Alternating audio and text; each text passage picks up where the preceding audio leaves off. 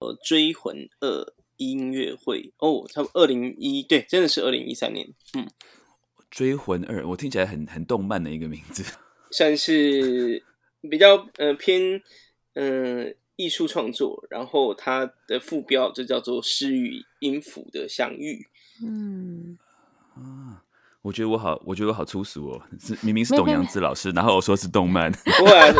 但是老师还蛮新潮的。他他年轻也是在纽约，所以他其实做这件事情，他是希望让年更多年轻人可以听到东方书法跟西洋爵士的结合。嗯，他当初的想法的确是这样子，对，所以至少把大家先勾进来。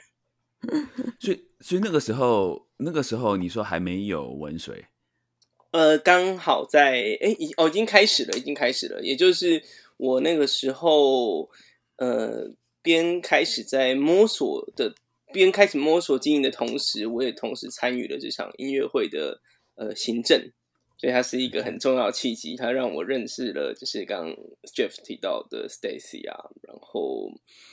呃，还有 Nick。然后阿德老师啊，很多对啊，李成玉对啊，优黑对，这些都是在那个时候认识的。嗯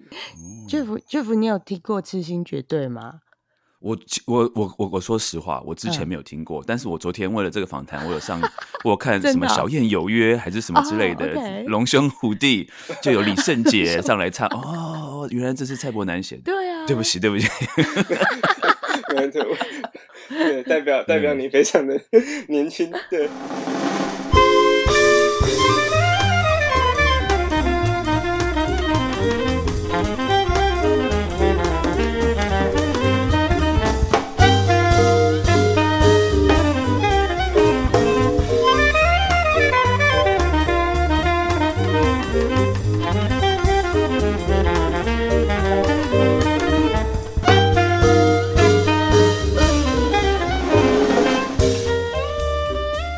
大家今天收听我们的爵士边缘人，我是 Jeff，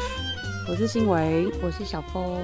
很高兴我们可以邀请到就是呃文水艺术中心的经营人，还有因为文水中心里头还有就是我们爵士乐手很知道的露夏咖啡，然后因为伯南实在有太多身份了，所以今天真的是非常不好意思，要让伯南自己来介绍自己一下。OK OK，伯南，伯南，大家好。呃，先自我介绍一下好了，就是，嗯，其实我觉得这个我一直其实都是爵士边缘人听众哦，就潜水那种，然后我也觉得啊，这个词其实很适合我，就是要聊到我到底是怎么 跳进这个爵士圈的，嗯，应该就是从二零一二年开始，那个时候，呃，刚文学刚成立不久，然后我的老师是叫做林少云老师。那他毕业 Berkeley，然后他在中原大学教教我们教 concept writing。那那时候我就跟老师呃修了他的通识课程。那一直到毕业吧，大概到那时候是二零零六年，然后到我退伍以后都跟老师保持联络。然后直到做这样的，就是这个 project 叫做追魂音乐会，它是国内的一个艺术。加董阳子老师，就写书法董阳子老师，他所制作的，他是他是制作人。那我有幸就是因为跟着老师一起做他的就是行政助理，所以我就进到了这样的一个团队里头去，然后开始接收到了一连串的爵士洗礼。这个大概就是我开始第一次接触到台湾爵士的开始。嗯。就讲到，其实讲到这个蔡伯南这个名字，大家可能比较不熟悉，但是我也是昨天才听说这件事情。有首歌很有名，叫做《痴心绝对》。嗯，像我听到呃伯南这个名字，就是想象是就是呃露西亚，算是我一直认为他是爵士圈的人，但是我昨天就是我为了做做这个访谈，稍微做了一下功课，才发现原来他有这样子辉煌的一个背景，就是他有写过这种这种算是 Top Ten 还是 Top Forty Top Ten。的这种流行榜的这种曲子，而且听说你是国中的时候就写这首，这就写了这首曲子，是不是？哎，对对对，是在国三的那年写的，出道的比较早一点点。哎，那我 我问你，我现在现在大家提这件事情，你会觉得很害羞吗？就是啊，好烦的，又在讲痴心绝对，会有这种感觉吗？哎。我我不晓得其他的作曲家怎么想，当然就是我觉得有一首就是大家都认识的曲子当自己的名片，其实也是一件不错的事情啦。当然，对，当然如果 too much，当然是会对会有一点觉得啊，好像应该要写一首下一首痴心绝对 啊，就不要痴心绝对，就下一首歌这样子。说在国中的时候，所以你之前就已经有音乐的背景，有开始学习音乐了吗？其实我在写歌之前啊，哦，对我大概最早就是开始有弹，就是跟大部分的。可能台湾小朋友接触音乐刚开始就是有学古典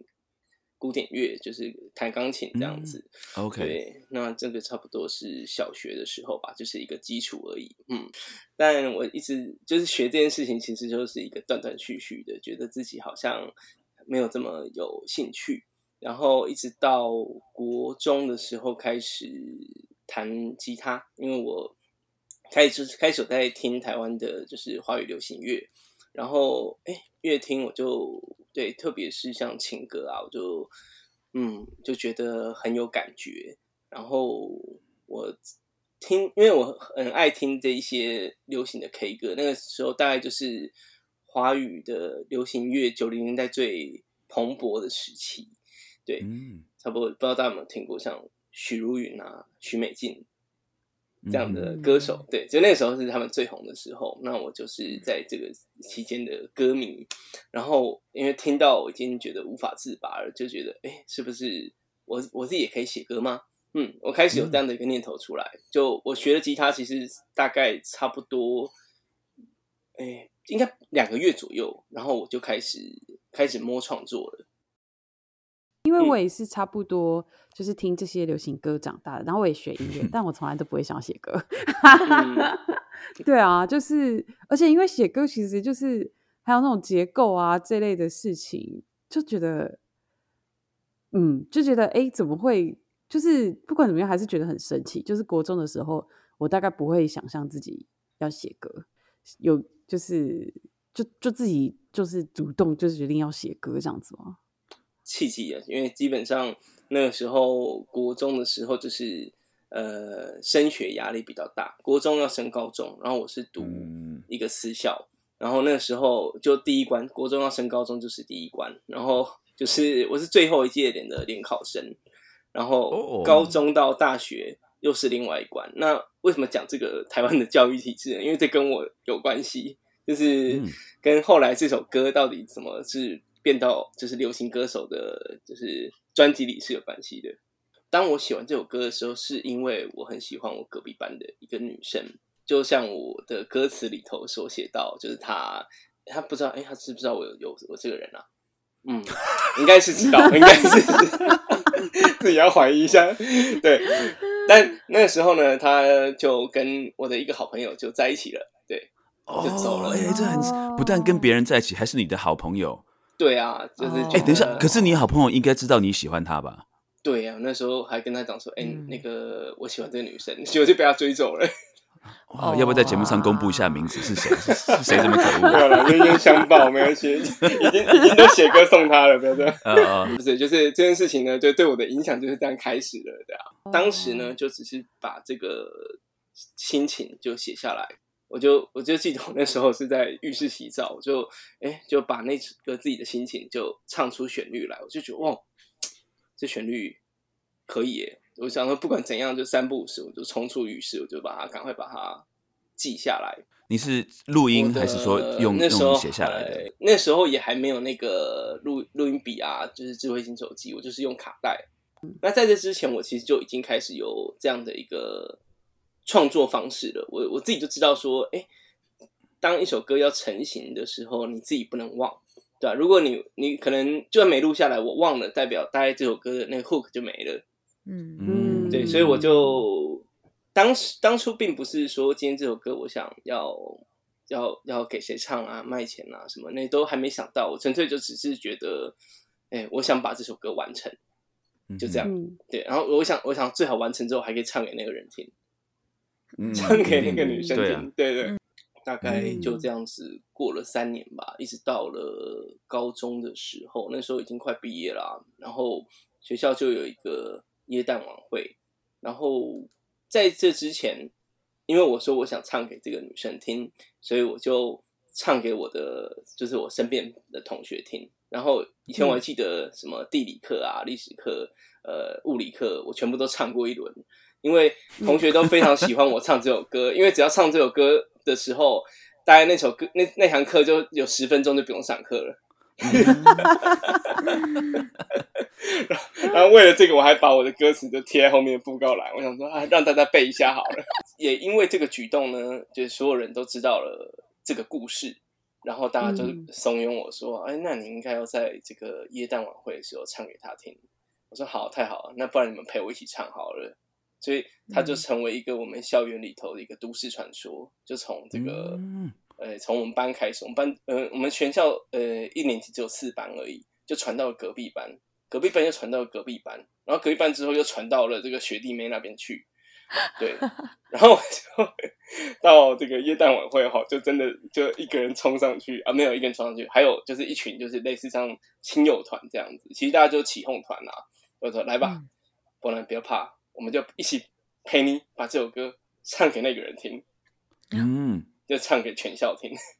啊，全校这两千多人在看我唱这首表白歌。哇，那结果对方又怎样？无地自容，对方逃离现场。嗯，也没有哎，最后就是，哎，我看他那个毕业的时候还有来找我签个名。他说：“你真的太帅了。” 签个名好不好？你是说早早跟我在一起啊？你跟他在一起干嘛？看我多帅啊！后后来我后来还是没有，就是没有去把这个对这事情，我就我我就没有告白，我就觉得算了，就就这样吧。反正他都跟人家在一起了，你要干嘛？对啊，对啊。但是我觉得我留下了一个很美的一个故事，这样子。嗯嗯。不过我比较好奇是说，因为其实说实在，比如说创作啊什么的，我相信很多年轻的这些学生都有在创作。但是你是怎么样把你的创作能够让这个，比如说这种大的唱片公司听到，然后让这个真的这种主流的这种歌呃主流的歌手来唱这个歌，这个是什么样的一个过程？这又是另外一个故事了，就是。一直到刚刚不是说这个我是联考的末届生嘛，最后一届。然后那个时候我在读，哎，我在抉择要读哪间学校的时候，我就只有两个专长，一个是做网页，一个是写歌。然后做网页我有就是一些比赛的一些 credit，但写歌没有，写歌就纯粹就是那一张 A4 纸而已。我就想说，那那怎么办？这样子可能还是需要有一个可以让自己加分的证明。那当时我就想说，然后最简单的方法应该就是去参加比赛吧。哎，在比赛过程中，他就规定说，哎，你这首歌要编曲哦，编曲，我想说编曲哦，哇，嗯，我我只有一个吉他，就是一个伴奏跟 vocal，然后就问了一些就是哎周边比比较懂就是玩玩乐团的朋友，他说，嗯，你这个可能不叫编曲，就是就就是写歌而已。我说是哦，那怎么办？然后那时候就刚好有一个类似像现在露西亚咖啡的地方，它叫在东区叫主妇之店。那不知道大家他们印象都在台北，像我们这种老人，大家都说哦，对，太好，总算有共鸣了。对对对对对。问一下店长，因为那时候我才高中生嘛，我那时候也不知道到底这是什么地方，问他有有没有人可以就是有应应该会有一些音乐背景的人可以做编曲这个工作。那那个时候就透过店长啊问到了，现在是呃当时是李圣杰的制作人哦，是这个契机，所以到他的耳中，嗯，那那个时候李圣杰还不叫李圣杰，他还叫李杰，好像他第一张是包比达老师制作专辑嘛，然后他后来唱诶第一张做完之后，基本上就换唱片公司了，然后就到了这个制作人的手里。然后他那个时候其实就有在构思说，那所以下一张怎么做李圣杰，就遇到了这首歌。那我就等于在编曲的，本来是要寻求编曲的过程中，意外成为他在这张专辑最重要的一首歌曲。就是说，你那时候就是本来只是要找一个人帮你重新编这个曲子的时候，然后刚好这个编曲的人是李圣杰的制作人，然后他就把它收录到他的专辑里面，就变成这张专辑的主打歌。对，那个时候时间点是二零零二年，那时候我才刚，就是那时候说的高中毕业，然后我要就是上大学，但是等于算是说，哎，有点像是被被 order，就是哎，这个首歌有机会哦，然后嗯我就这样子，后来也真的就是顺利的申请上了大学。哦，就搞搞了半天，还是要为了要升学的关系才做我是我这件事。是为了要升学，对对对，有一个有一个加分证明的。嗯，因为这首歌超红，就是李圣杰应该是因为这首歌才开始变这么红吧？没错。嗯，那就是个都是你当初后来的事情。对，嗯，这首歌变这么红的时候，你心里的感觉是怎么样？就是因为跟你，就是你很早之前就开始写了嘛，但是从来没有想到这首歌会变这么红。嗯，就会变成有一个阶段，就会觉得说，哇，这是我的故事变成大家的故事嘞。就是我，我其实我刚刚觉得讲的这个过程，我觉得它就像是一个真的就是歌曲制作的一个早期唱片工业制作流程。因为现在可能大家只要有自己的呃录音界面，其实就可以完成一首歌。可是早期的过程真的是这个样子，就是先写完歌，嗯。然后找编曲，编曲之后有制作制作人在统整全部的事情，然后包含您刚刚说的，就是要呃从变成大家的歌的这个过程也是一样，因为大家在这首歌上好像都找到了自己的一块或是共鸣，对，可能真的有嗯。跟我一样，就是这个悲惨遭遇的男性，那嗯，或许女性同胞也觉得哇，真的有这么痴情的人吗？对，嗯或许对，因为经过这个对啊，有歌手的一个诠释代言，那我觉得大家都找到一呃这首歌它属于自己的一部分。我自己后来的体会感觉是这个样子。那那你有没嗯有赶快再去写第二首、第三首、第四首？就在就是这首歌，呃，其实嗯刚开始这首歌发表之后，其实也没有什么回响诶。它其实是、嗯因为李圣杰那时候也是，呃，等于发完了之后大概两年吧，就嗯也还是在这个酒吧里继续唱，继续唱。哦，因为没有没并有马上就红，没有没有没有嗯没有，是对嗯事情 一直来到了二零零四年，就那时候他就是加入滚石唱片。滚石唱片那时候就发觉这首歌，因为当时的时空背景是刚好是唱片业已经最萧条，连同滚石，我后来才知道他们那个时候都已经要收掉了。嗯，哇嗯嗯，对，是唱片也已经跌到谷底的时候，但是这首歌说真的，其实是靠当时的呃，那还没有串流音乐，是所谓的嗯。P to P，、就是在嗯。点对点这样的传输，等于等于是在地下嗯，就这样传来传去，被传红了，又传到对岸，呃，又传回台湾，然后他们就发觉到，哎，好像有机会哦，再把这个李圣杰重新包装，然后一直到二零零四年的时候才，这首歌才真正被就是更多人听见这样子。哦，所以所以就他这首歌出了两次专辑，然后到第二次才红吗？是对这样子吗？到二零零四年才真正的被听见。哎、可是你看一首很好的歌，它真的就是不会被埋没。它在红之前，它就已经被全校传唱过。对啊，对我如果是唱片老哎，板，对耶，对我就哎、这种歌我一定要买的啊！两千多个人都唱成这样了，我还不买，对不嗯对？所以我很感谢当初啊的制作人他的慧眼，就是因为说真的，嗯这只是一首高中生、国中生的作品，他真的当初的 demo 先拿起来听，一定大家就是听到一个很简单的一个和弦，其实它不是一个成熟作品，它会是一个诚恳的作品，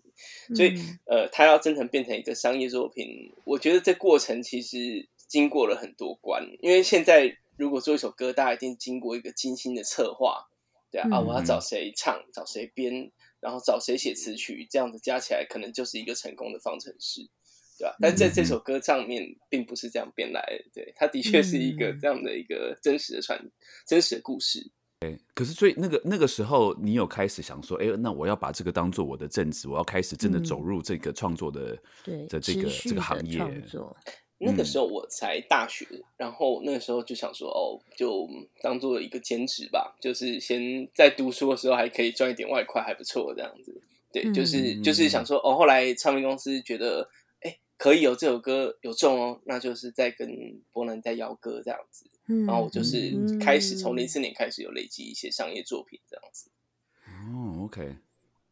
啊，大概是那我这样子。那我比较好奇，因为我对这种、呃这种我们这个业界的运作方式我是蛮好奇的，就是说像那个时候这首歌这么红的时候，你的这个对你的收入有什么样的影响吗？你真的有得到实质的收入吗？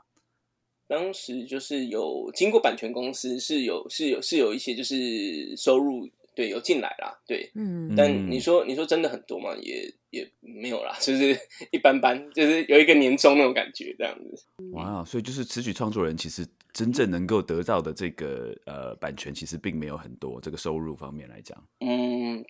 每一个时代都不太一样哎、因为像哦刚刚不是讲到那个 P to P 点对点嘛，所以那个时候其嗯实对于唱片的打压是最为严重的。嗯对，嗯对，所以中间有一段就是青黄不接的时候，我知道其实是整个唱片与我刚刚有讲到，楚是有一段时间其实是是要消失的嘛。对，它只是真的是蛮严重，但是也是在转换期间，后来一直到那个串，一直到串流时期。如果大家还记得的话，应该从唱片萧条之后，台湾出现了 Cruel 嘛，EDP，然后后来才是 KKBox。嗯嗯在这一段，然后到 KBox 初期的时候，基本上版权这件事情都还没有，就是唱片呃公唱片公司跟版权公司到串流优子其实都还没有一个共识，到底要拆多少呢？嗯，OK，嗯嗯，所以到现在后来你看到 Spotify 呃，应该到 Apple 出来以后，抵定了串流以后，开始这一段的呃，大家以前所定义的重置权哦，因为重置权是代表压一张 CD 嘛，然后可以分多少给这个呃词曲作者，然后一直到串流的时候，这件事情才重新被定义。对啊，OK，嗯所以刚好是这个工业的转型期啦。对对对，刚好有，所以我其实是一个末班车，就跟我的联考一样，我都赶上就是最后一波。嗯，我们每一次去 KTV 唱歌的时候，是不是他们都会付你钱，还是都不会？我每次都说大概可以买一瓶养乐多吧，对对对，哦等个哦等个一两百次，或许可以有一瓶养乐多吧。哎，我现在想一下，如果说是点一两百次的话，可以买一瓶养乐多。那台湾的这么有这么多 KTV，全国台湾全国，然后大家一天唱下来，有没有被点两万次？一天有没有这样的情况？尤其是台风假的时候，大家在 台风去唱歌。台风假的时候，那天收入特别多。这样讲起嗯，那首歌应该在 KTV 的排行榜上面，在第一名应该超久吧？哦，没有没有没有没有没有没有到第一名啦，就是可能说你说 top 一百那有这样子，嘿。哇，那你家一定很多养乐多现在。都给我女儿喝了。都过期了吧？呀，那马上要过过年过节，大家就唱 KTV 的话，希望要多点那个痴心绝对，这是那个对波南的奶粉钱这样子，谢谢谢谢大家。好吧？那我们要不要聊？我们既然已经聊到这个波南这个一个他的音乐背景，那你是又是什怎么样的一个机缘之下开始接触爵士乐？嗯就是在二零一三年的时候，然后我参加了一个呃由艺术家董阳子老师他所做的一个艺术音乐会，叫做《追魂》。那我在这场音乐会里头，就是认识了呃诗人，台湾的诗人以及台湾的爵士音乐家。然后以及作曲家，作曲家是我的老师林少元老师，嗯，然嗯后在爵士演奏家部分，像呃张坤德老师、魏广浩老师、李成宇老师，然后 Nick Javier，然后山田洋平，对这些呃很优秀的音乐家，我那个时候就是第一次担任他们的艺术行政。所以你那时候的工作是什么？你那时候的工作就是在做这种呃现场的行政吗？对，就是基本上只要是音乐家，呃，台上以以外的事情，大概都是我在做统筹、联联系、联络这样子。对，我觉得那时候因为刚开始，同时间我也在呃文水，呃文水是一个我家里的一个家业，然后那个是一个在台北的一个私人的译文中心，因为那时候刚好我同时也接了这个译文中心，然后又遇到了这样的一个艺术专案，我就觉得哇，那我想多了解人文这一块，所以这两件事情是同时开始的。哦，所以文水是其实一直都都在的。文水已经已经开业多久了？已经呃多，久？今年是第十年，对，从 OK 二零一二年开始。哦，OK。可是你说家业的意思是什么呢？就是说之前就有了。它事实上，它其实刚开始是一间出版社。那我们那时候哦只出了一本书，就是台文词典、台语词典。那这个事情可能比较少人知道，因为他起自是我我父亲，他就喜欢唱歌，然后嗯。可能也是因为我我在这个写歌的关系，他有一天就发现到，就是在台湾的就是教育里头，后来才有，因为现在可能我们的小朋友可能会学这个所谓的母语教育嘛，去写台文字。那我们当时的像我刚刚联考最后一届这个时空背景里头，其实没有这个教育，对我也不知道台语字要怎么写。然后我父亲就那时候他自己有在，就是有这个心呐、他就想说，那不然是不是我们可以编一本字典，然后请教授，请有在研究台语文的教授来编这样子。那那个时候就是这件事情创立了文水出版社，OK，而文水译文中心就是文水出版社的一个基地，这样的一个 base。我们用这个、对用这个基地，然后来推广。对啊，哎，可是就是说，它本来是一个出版社，可是后来变成一个、算算是一个一个演出的一个像是音乐厅这样子的一个、一个形态，对不对？是，它是一个音乐厅，因为这个也是我们当初在建构的时候想说，嗯，以音乐的方式，然后来推动推动母语教育，应该是最哦快的方式，所以是比较撒弄的概念。刚开始真的比较像私人招待所，就是哦，这待待会儿会讲到露西亚咖啡，所以这个非常有趣。因为刚开始我们在二零一二年做这个地方的时候，刚开始真的比较像是一个，嗯，就是刚说像私人招待所的概念。所以，呃，后来有一天有一些音乐系教授发现了这个地方，嗯他就觉得说，哎、这地方演奏音乐效果不错耶，因为我们有、嗯有自己的平台琴，然后很多毕业性的毕业呃音乐系的老师们，他们就想说，那不然我们来这边帮学生办闭音，嗯，然后这个就是文水的一个开端，这样子。我还蛮好奇，因为你说有了这本呃台文字典，然后嗯你们想要就是用音乐的方式来推动这个事，那你们就是有办过什么样的活动？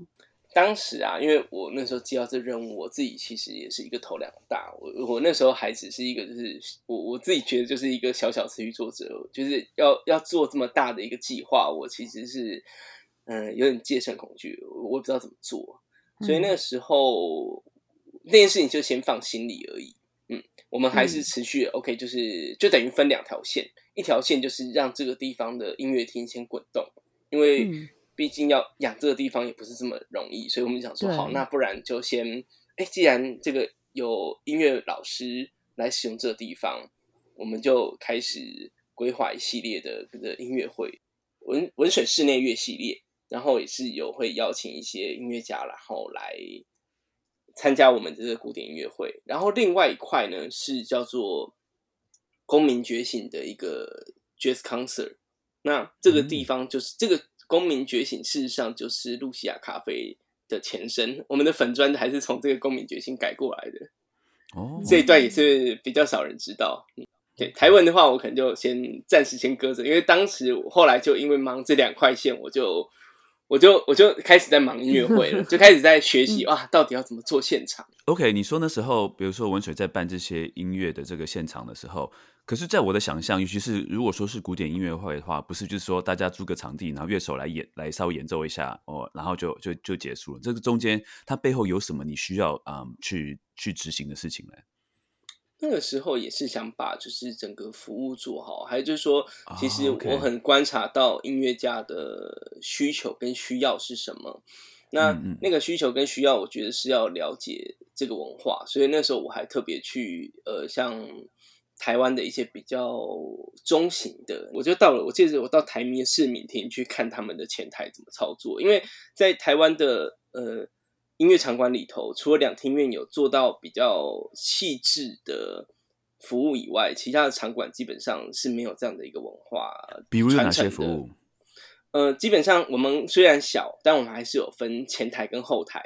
嗯嗯对，那你在呃所有的开场流程，我们必须要制定，包含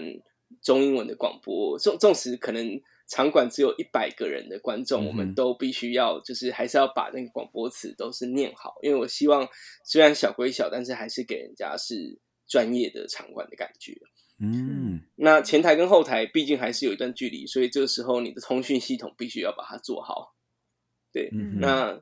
场馆进来的时候，基本上我们会第一个接触到的，基本上是反一定是前台嘛。所以前台嗯给人家的感觉是怎么样，代表这个场馆的一个调性服务。那这一段的沟通也是变成我们在做，纵纵使只是执行学生毕业音乐会，其实我们在前面跟尾呃截止尾的时候，基本上都会做开会跟检讨这样子。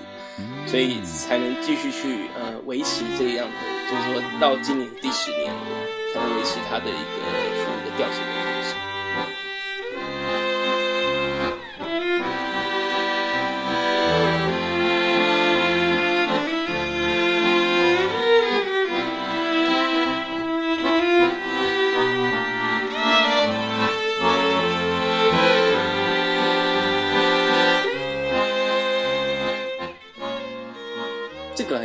所以后来我我我在建立的过程中，我就先找了我的一个在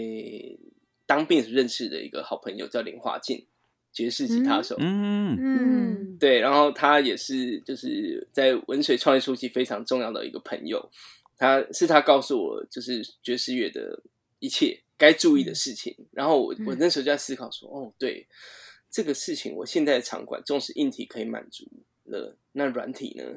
爵士乐的文化跟古典乐文化差在哪里？那其实我那时候还是一个写流行歌的一个小 writer，、我我当时就有点就是陷在这里头说，OK，那对我的调性就是长这样的一个氛围，我该怎么做？所以后来我们就决定说，就在这个第一个初期，我们其实搬过一次家，在那个文水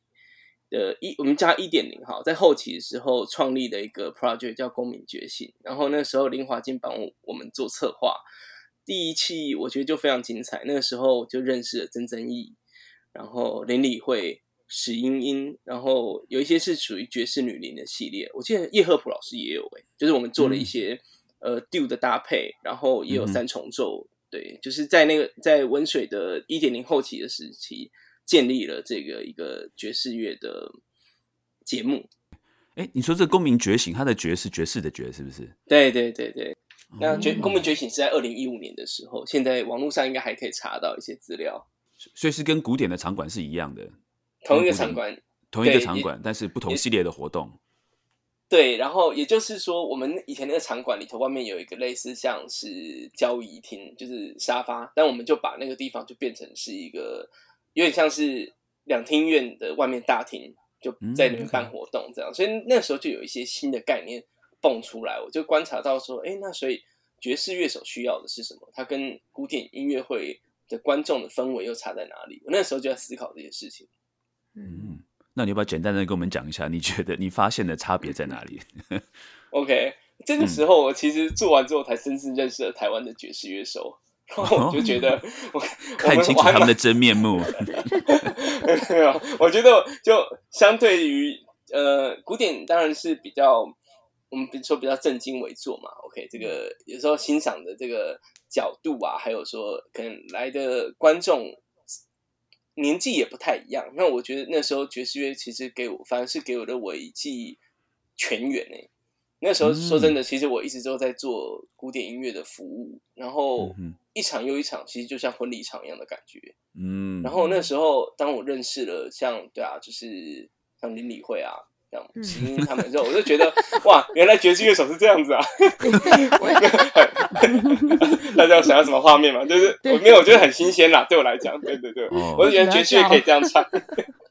李慧比较特别啦，不是每个爵士手都像李慧那样。哦，对对，对后来我后来我就知道了。可是你们嗯那那时候，你就是这个，你刚刚说这是这个文水的这个一点零，然后是一个是嗯做一个公民觉醒的活动。但是在这露西亚咖啡又是一个怎么样的一个一个情况？哎，OK，因为其实到一点零的时候，我们那个时候已经发觉我们当初的建设哦，跟我现在的硬体跟软体其实已经有点不搭配了。然后一二方面也是比较现实，在想说，那该怎么让这个场馆继续营运下去？就开开始，因为我已经是要做自给自足的阶段了，这样子。嗯那后来就观察到，在台湾的艺文场馆里头，你要找人家进来，不外乎就是吃。嗯，就是去，嗯真的就是这样子。所以在呃二点零的温水艺文中心里头，就规划了一个地方叫做露西亚咖啡。那露西亚咖啡为什么叫露西亚？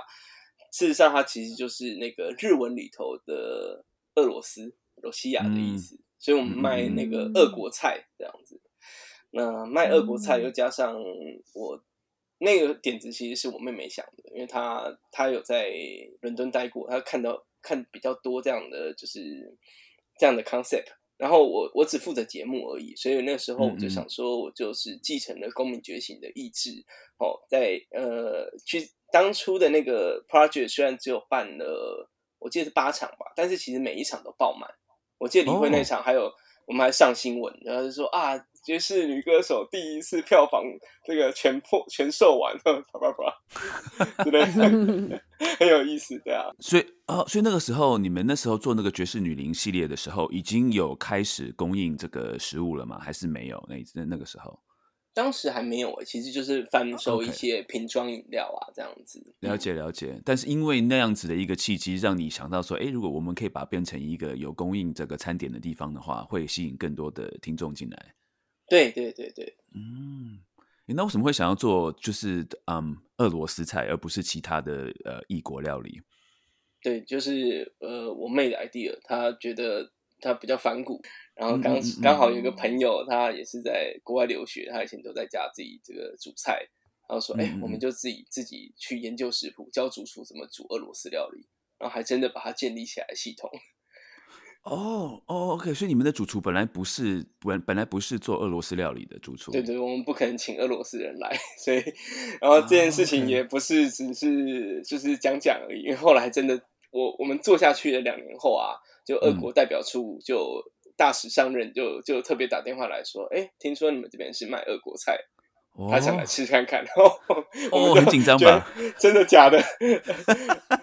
他们叫做漠北协，对对对，俄国大使这样，然后就俄国代表，OK，所以后来我记得两来了两任吧，就他们每次这个只要一新上任，都会觉得哦，我来寻一下这个台北的俄国菜，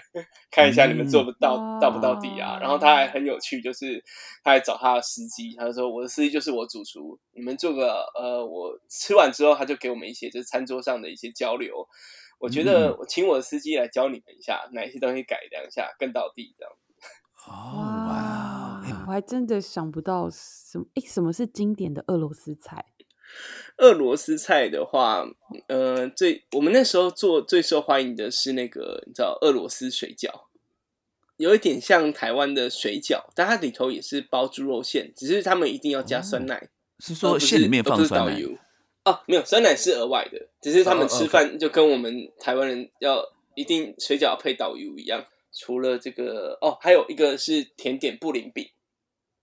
布林饼有点像可丽饼，这个也就是我们那时候也在思有在思考说这些东西是呃真正我们台湾做得出来的，供应没有问题，然后呃也可以实际可以达成。那剩下只是说由这个就是当地的这个代表，就是该国该国人士然后来吃一下这样子，再给我们一些意见修正。当时就形成一个很有趣的画面，他们就哇。俄罗斯料理配这个爵士乐，然后当时的爵士乐，我们第一个引进的节目竟然是 Jam Session。哦哦，你们的开场的这个整个系列的第一个这个活动是 Jam Session。对，那这个时候就可以，我待会就可以继续讲爵士二点零，文呃露西文水二点零。因为那时候我在思考这件事的同时，我认识了一位，嗯，他也在 Berkeley 短期进修的一个。钢琴手，他叫做也叫 Jeff，他叫做吕志廷，对，然后还有另外一位是在 MI 的卢新敏老师，也是现在的好有感觉音乐的创办人。嗯嗯，我认识他们两个，我然后是刚好有朋友凑合我们，然后他说：“哎，这两位都是很棒的一个音乐家。”那我就说：“哎，是哦，那你们知道什么是卷吗？因为之前林华金跟我说有这个样的一个文化，我那时候也是原一知半解。”我们那时候在聪明酒品就试过，但是其实，在一点零的场地，其实它是在一个你想象就是在呃古典音乐厅的舞台上做卷，所以就是怪怪的，嗯嗯嗯，气氛氛围怪怪的。所以后来我们搬到路下咖啡以后，我就呃跟他们讲说，哎，什么是卷？你们可以就是示范给我看一下嘛。我我就我就听他们就这样卷起来了，我就嗯感觉到很有趣。比较像街头的感觉嘛，就是我那时候心里的感觉啦，就觉得哇，原来这样子就可以玩起来了。嗯，原来大家有呃共通的语言标准语言。那时候就让我对于做这件事情有一个信心。然后我就记得那天，我都还记得是二零一六年的四月十三号，我们就开始了。捐 session 这件事情，对对，那那时候真的是已经就是一个小场地，就是呃，可能我们平常应该是容纳五十人，所以那时候大概聚集了快六七十人，就是排到电梯门口这样子。哦哇，就是想说哇，全 session 可以这样万头空巷，我自己也是有点吓到了。嗯，对，那就是哎，奠定了这个这件事情的一个信心，这样子。嗯，哎，聊到 jam session，我想岔题一下，因为我现在自己啊，我有在这边办一个，就是给我的。啊，学生可以去的 Jam Session，我们是办在一个图书馆里面的。但是我想要问问大家的问题，就是说，尤其我我可能特别想要听这个新闻的答案，就是说，嗯，因为这些说实在，在美国的小孩，这种高中生，他们也真的不了解说爵士乐的这种文化跟历史背景。那所以，嗯，我然后 Jam Session 也很有意思。如果说我们再仔细来看的话，其实不同时期的 Jam Session 或是不同类型的 Jam Session，它会有不同的嗯背景，会有不同的呃呃运作方式。新伟，如果说你要用一个最简单的方式跟一个完全不懂爵士爵士乐的人呃介绍 jam session，你会怎么跟他介绍？我们有这个所谓的 standard 这样子，就是有一些我们会常常一起呃演奏的标准曲这样子。然后呃，然后因为我们就是就是今天的演出，就是我们其实没有事先的预演过，所以我们现在就是想要从这个我们来选选择一首标准曲，然后我们就是要在台上就是。为大家就是演奏这个曲子这样子，嗯啊，因为呃，可是其实标准曲，其实很多 jam session 也不一定是会有标准曲啊。对，就是因为就是我觉得爵士乐的 jam 其实蛮就是对啊，如果跟一般人应该不用解释这么多啊。说实在，就 不是因为就不是因为有很多 jam 嘛，对不对？但是爵士乐的 jam 可能就是比较。Specific 一点，我突然不知道怎么讲这个这句话的中文，就是对啊，所以就是我们大家会有这个所谓的标准曲，然后大家其实就是透过就是演奏这首，就是这首曲子有一一个一定的形式，就是只要学习爵士乐的人就会知道这个曲子它是多少个小节啊，什么调啊，然后什么旋律和声这样，那我们就用我们大家同样对这个曲子的认识，然后。用音乐来交流，这样子。那我我介绍的方式可能是比较针对，就是这种啊，差不多四五零年代或者三四零年代的这种，嗯，这种呃呃，Be Bop 的 jam session 的这个情况。我觉得那时候应该很多，就是很多时候是那个，嗯，很多乐手他们晚上要工作，就是要比如说要演奏一些舞曲啊，或者说舞厅的这种工作。可是对这些乐手来讲，他们每天在做这些舞曲的时候，觉得很烦。每天都在做同样的曲子，那完了之后，他们这些乐手都是一些非常有非常有才华的一些乐手嘛，他们会希望有一个地方能够能够交流他们自己的音乐，能够做更多即兴的演出，更做更多的一个啊，you know 呃一个一个探索吧，音乐上面的探索。所以他们会在这个他们的工作，他们这个舞厅大乐团的这个呃呃工作结束之后，他们可能会找另外一个酒吧啊，开始就是做自己想要做的音乐。所以这时候才会出现很多的这种即兴的演奏啊，然后大家从这个即兴的这个过程中互相学习啊，你呢互相的这个互相的招数这样子，然后慢慢就演变成我们现在会去的一个 jam session，就变成说大家都是互相拿自己在练习的东西出来跟大家互相分享这样子。我是用这个方式解释给我学生听的。我也可以跟大家分享，因为刚好就是前前两天吧。就是刚好爵士大乐队，就是李成宇老师做的那个台北爵士大乐队，来到我女儿的幼稚园做这个演奏，这样子。不是我安排的，就是纯我就想说，我也不是没想到怎么那么刚好这样子，然后我就拿。到一个节目单，然后它上面就有一些就是爵士乐的一些呃，算是教育吧，或是说可以有一些文化上的一个分享，然后他写的定对卷的定义就是写说不经过彩排的爵士演出。嗯，它的定义是这样。那如果我来讲的话，我会因为演出这件事情呢，可能对于爵士乐手这就很不一样啦。比方说，它上面 gig 会写说只有给即兴的演出。嗯哼，OK。但我会觉得，如果我来写的话，就哦，那是可以是不经彩排的爵士乐即兴交流活动。我我我会这么定义啦，对，因为我也是在做这件事情的时候。去学习这件事情。对啊，而且我觉得像像你在经营场馆来讲的话，真的必须要，因为你不能说只靠爵士乐迷来经营这个场馆，你必须要开拓新的这个。啊，你 know 开开拓新的新的 market 嘛，对不对？所以就是说，你应该要要想办法。我相信你对这个方面应该有很多的思考，就是说，你要怎么样能够让更多啊本来不认识爵士乐的人有这个机会来进来露西亚，或进来你们的这个温水啊，来看这个来认识爵士乐。对，嗯，就像刚刚说的，所以一开始露西亚咖啡在定位的时候，它就是先以一个像餐酒馆的方式，对，就是会有一些想来吃俄国菜的。人，然后被我被我骗进来看听爵士，就是就 是不小心听到爵士，或者是专程来看爵士。但我觉得这是一个过程啦，他可能真的就像教育一样啊。你觉得你这个今天对啊，Jeff 今天教了五十个小五十个学生，可能有一两个他受到你的感召，没错，对啊，这样子也就成功了，对啊，嗯嗯嗯嗯。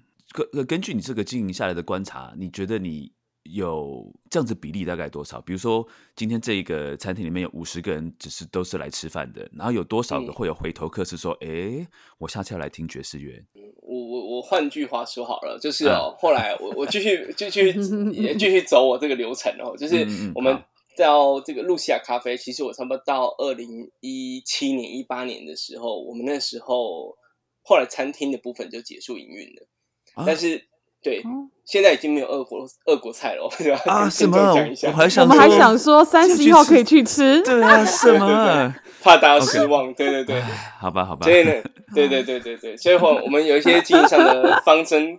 考量变化，所以我们那时候就呃餐饮的部分收掉了。但是这件事情呢，也可以回答你的问题：究竟有多少人没有了吃以后可以留下来听爵士的？嗯，对。然后，呃，我可以说，嗯，比例大概剩两成而已吧。哦，对，但也因为这样子，我的捐 C 选就还，哎，还有人潮在。我那时候也觉得，哎，究竟到底是乐手多还是观众多？嗯嗯，对，因为其实。券的这个组成，以前我就记得有观众打来说他想包场券，我就说我就说是哦，你要包场券，可是这样子你包场了就没有爵士乐就没有爵士乐乐手演给你看的。然后他那时候就觉得说我是不是在 diss 他？我说不是，我就想说啊，糟糕，他已经误会了，因为他不了解券这个文化。我就想说，好，那你可以包你你包你包十五个就好，不好？你留一些乐手，留一些位置给那个，就是我后来才跟他。解释说，哎，原这个不是不欢迎他，是因为呃，这个组成呢，我们差不多比较，我觉得比较理想的话，可能就是一比一这样子。其实，哎，当天来交流的乐手很重要，但是听众也很重要，对，所以说差不多这样子一比一对我来讲是最刚好。但这件事情也很有趣，就是他就给了我一个真的就是每周都是即兴的想法，有的时候啊。最好玩是有时候他可能就是鼓手之夜哇，当天就不知道为什么突然就大家没来由的就全部都是鼓手，然后贝斯手就一个人弹弹弹弹弹到最后，然后有的时候是突然不知道为什么今天所有的歌手都有空，全部都歌手来，但是贝斯手还是只有一个人一直弹弹。通常都是这样吧，贝斯手可能都在都在外面做 gig，对啊，对啊，在外面做演出啊，来没有演没有演出费的地方，然后还要像做苦工一样弹到尾，没有没有没有人要去，对对对对。我好奇，像那之前你刚刚说提到这个这个客人，他说他想要包场，那他的想象说 jam session 包场，我刚想一下，对啊，jam session 要怎么包场？太有趣了吧？对啊，他的包场在他的想象中是什么样的一个情况呢？你觉得？是因为我们这个比较像是。就像老鼠会嘛，那口耳相传，知道说哦，有这样的一个有这样的一个台北听爵士好地方，所以在他们的传闻里头，其实他并不知道什么是卷，他们知道说是听爵士的好地方，所以他们就会误认为哦，这是一个演出。所以我们来的时候，其实都会跟他说，no no no，这不是演出哦，这个是爵士乐的呃 jam session。我如果在电话里头那时候，我就是跟他解释说，嗯。你如果要包场，OK，但是我就差不多是差不多在二十人以内，就我们留一些位置给就是要想上台玩的爵士乐手，不然你就要自己上台演给他们演给大家看了 变成公司尾牙了。之前又来的就是那种刚开始做的时候，可能是有人想上来唱西洋老歌的，对啊，就是会变成是红包场 KTV，所以呃，我跟我的 partner Jeff 其实就借这个机会，其实就跟这些观众。交流一下，告诉他，哎，我们这个场合，对，可能跟你想的不太一样，这样子，就比较软性的啦，比较软性的跟他说明一下，这样子，不然就是把把 real book 丢给他，说就只有这些歌曲而已哦。啊，哎，这是一个方法，就是哎，你只能哦从这个歌本里面来选，可以啊，这样子哦，了解了解。一直以来都有某种程度的讨论，就是说大家 jam session 的乱象，或是 jam session 看到的问题，可能就比较偏负面一点啦。就是说大家在对于 jam session 的一些啊、嗯 y o u know，在认知上面的差异，这样子。那我相信你经营了这么多的 jam session，你有看到哪些？比如说你刚刚提到的，有有客人来说要来唱西洋老歌的，嗯那你会你有看到过哪些的这种所谓的 jam session 的这一些？我找不到更好的字啊，我就用乱象来讲好了，就是 jam session 嗯比较一些奇特的现象啦。应该我说脱离轨道啦，就是比较是这一种。嗯但是我们可能就真的觉得好，我们就在一个误差值好了。好，就如果真嗯的是没办法，就让他上去唱一首吧。但是你要唱什么歌，呃大多还是维持在至少可能在呃西洋歌的架构里头。哦因为有一说真的有一些歌曲，你说 Of Me 这些也有人讨论啊，这样子嗯哼，它这样的歌算是呃 standard music 嘛？也大家也会讨论，但有一些东西我们就是觉得说，OK，让它在一个呃不要是离群值，但是一个就是标准误差，OK，但是嗯也让他唱到，但是可能是那一天可能真的没有什么客人，好了，没关系，就让你玩一下、哦。但下次来嗯你要、你要唱这首 Real Book 里头的歌哦，对吧、那你要哦跟上拍子哦，这样子。所以 或许上拍子，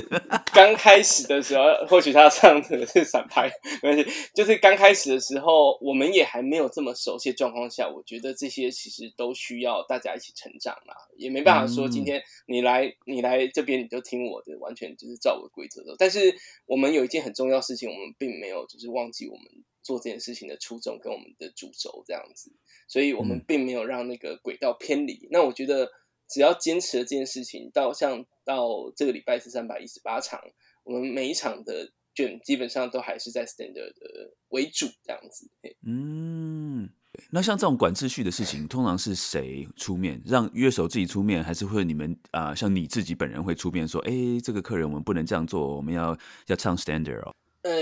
基本上没有这个角色，但是 host 就是会会应该我们因为 host 还是有这个权利邀大家上台嘛，所以他基本上我们在就是邀之前的时候就会稍微问一下，哎，你要唱什么歌？其实其实嗯问一下，大家就知道他是懂还是不懂，是内行还是外行。对对对但是来这个地方的，就是听众啊，其实大部分就是刚刚有说，因为有口耳相传，或是我们加强在 Facebook 上面的一个、呃一个推广、一个嗯说明，所以大家会来的基本上，加上我们是在九楼，就是我们不是这个场地比较特别，它是对在大楼楼上，所以它不是那种路边客就会走进来的地方。啊你要知道才会来的。嗯对，所以我们的一直以来，我们的音乐性其实就会比其他的部分来的强烈，就所以我们的核心会抓得很准，这样子。OK，这样子是几年啊？就是说他们已经办了嗯三百一十八次，就大概六年吧。从对，从二零一呃二零一六年开始到至今二零二二呀，每周四。每，但你中间有没有想想过要收掉？你连你想想看，你连餐点都收掉了，你中间有没有想说把这个 jam？、因为我相信 jam session 对你们来讲的的呃收入应该不会太多吧？嗯嗯嗯，对，因为我们还是以这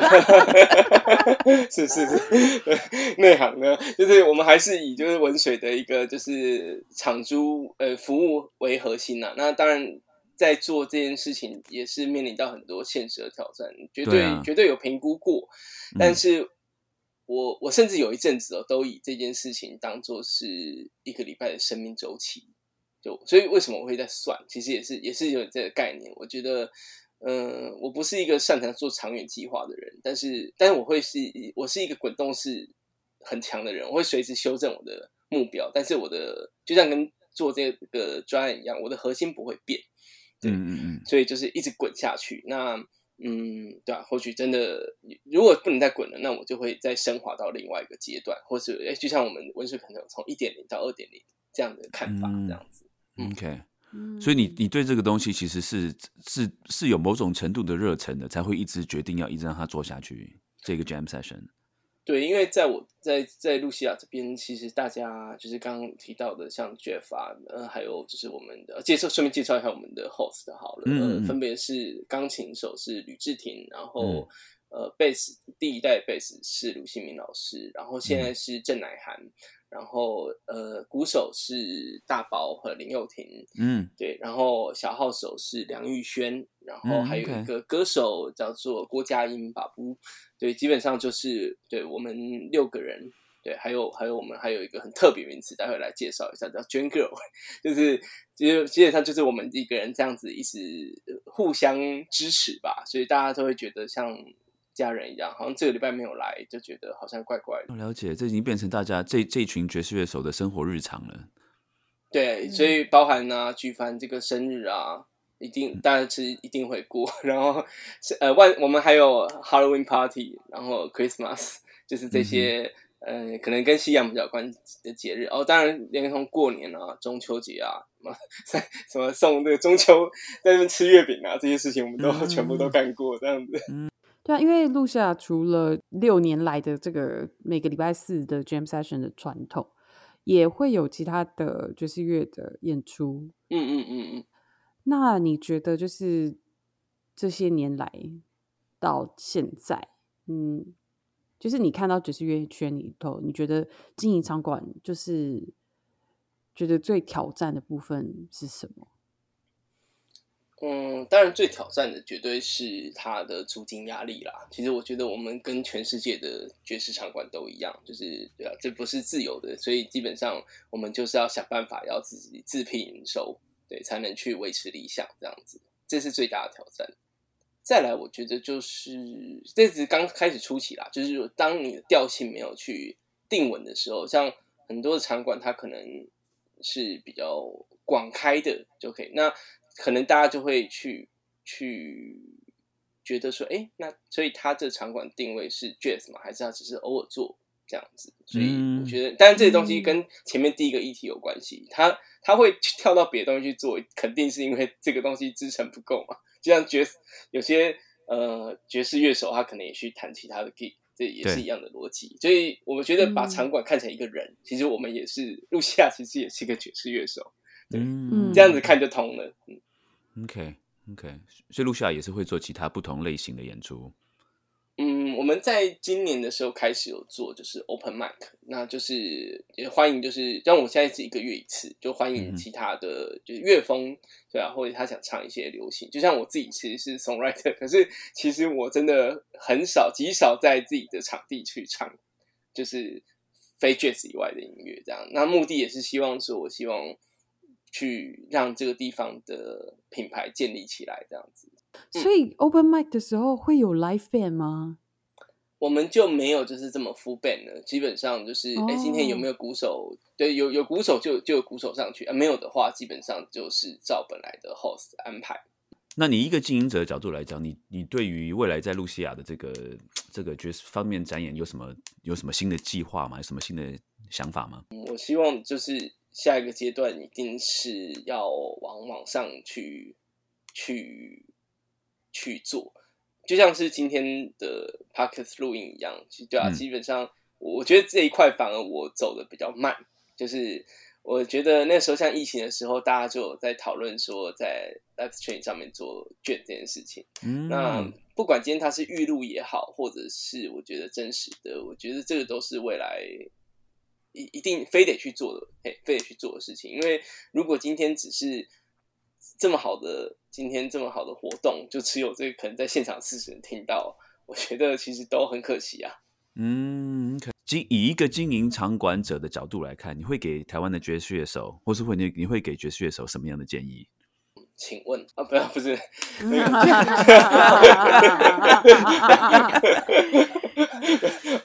果然到了第七季，永远都还是会有 Hope 老师的梗，这样。子对啊。很不会消失。的。嗯，真呃忠实的建议哦，我我觉得嗯，因为我觉得现在，比方说像呃言婷的演出啊，我也去看，我觉得嗯，顾好本身，呃顾顾好我们自己自有的自有自有的特色文化，但是一定要就是跟现在当下时下的流行的要必须要连有所连接，这这才有可能是继续存在的价值。嗯，OK，对我自己的看法是这样，因为其实就像我刚刚说，露西亚也是一个爵士乐手。对，其实在我而言，其实我也是面临到这样的一个挑战，所以我们也会去做一些，就是假设我周四的东西，我我完全不会动它，就是还是一样，但是其他的事情其实必须去连接。嗯，对，如果只是做 Jazz Gig，但那个当然是可以做，但是除此之外，其实还是要去拓展，或者是说，呃，比方说以作曲来讲的话，当然我们可以把在爵士乐学到的元素和弦，其实放在流行里头。这个现在我觉得都已经看到了，对啊，在台湾的乐坛里头，嗯，对啊，因为我会问这个问题，也是因为说，因为其实有些我自己啊，我不要讲别人了，我自己以一个爵士乐手的角度，我可能想到只是我的音乐，我想到我的创作。但是如果说，比如说我们去不同的场馆演出的时候，啊，场馆的经营者其实是有他们很多的压力的。比如说，你有没有带足够的客呃的客人进来，带带足够的听众进来？你的音乐跟我的场馆的这个主题有没有符合之类的？就是说。这个都是一些，嗯，有些时候我很想听听看，就是呃，非爵士乐手，那也是我们这个节目的目的的，就是以非爵士乐手的角度来看爵士乐手的时候，他们看到的是什么，或者他们希望看到的是什么？我觉得，嗯，就说这是一个蛮重要的一个一个沟通啊。我觉得台湾爵士乐手其实都很努力，像其实，嗯，看到很多，比如像默默啊，就是。我我有时候都觉得他们其实就好像都没有飞离台湾，因为我每次看到他们的时候都是就是哎，可能一年后又见面了这样子，所以 所以我也会觉得哇，在这边感觉自己好像是有一些社会责任，就是让大家可以随时回来就走走啊这样子。嗯，那这个是我觉得在这边做最大的一个价值，然后我觉得大家。就是每一个乐手基本上他都有自己想做的音乐，所以有这在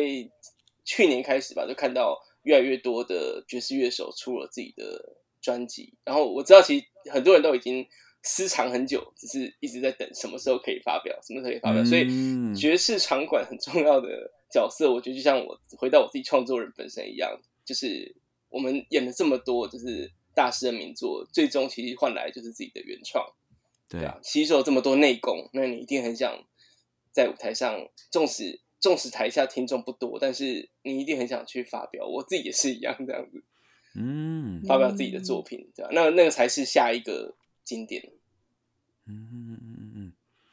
你看，我很喜欢你这个讲法，吸收吸收别人的内功，练吸星大法，但是要要把别人的内功 化为自己的，其实跟这个学习音乐，跟很多文化其实很类似的情况，就是从别人的身上学习到，然后把它变成自己的东西。当如果我用乐手角度去想的时候，我真的觉得自己是倒着活。一开始大家肯定的这个从流行的写歌人呃写歌词的角度去看这件事情，我自己也是觉得对，因为其实不太一样，其实是不太一样。但是大家最终追回来的，其实还是原创，还是那个核心概念这样。只是说你必须要去吸收所有的音乐的背景知识，OK，你才能真的去完成一张就是属于自己的爵士专辑。那因为我一直没有说的是。爵士是最我最佩服的一个乐风，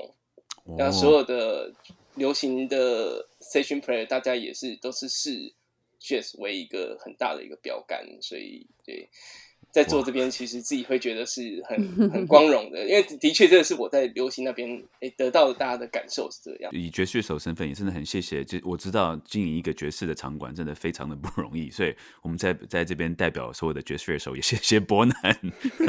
一直坚持，一直坚持的坚持下去。真的，谢谢所有的就是在台湾的爵士场馆，还有爵士乐手，其实大家是一体的，还有观众最重要的观众，对啊，三者一体啊。对对对对，所以，我们这一季也想说，就是能够访问，就是台湾的一些知名的爵士场馆的这些经营者，让大家多认识这些爵士场馆，让听众呃更有机会去参观这些爵士场馆，或是去啊去这些爵士场馆听音乐这样子。好，谢谢今天大家收听我们的爵士边缘人，我是 Jeff，我是新维，我是小峰，我是伯南，谢谢，拜拜，谢谢，拜拜，谢谢，拜拜，拜拜。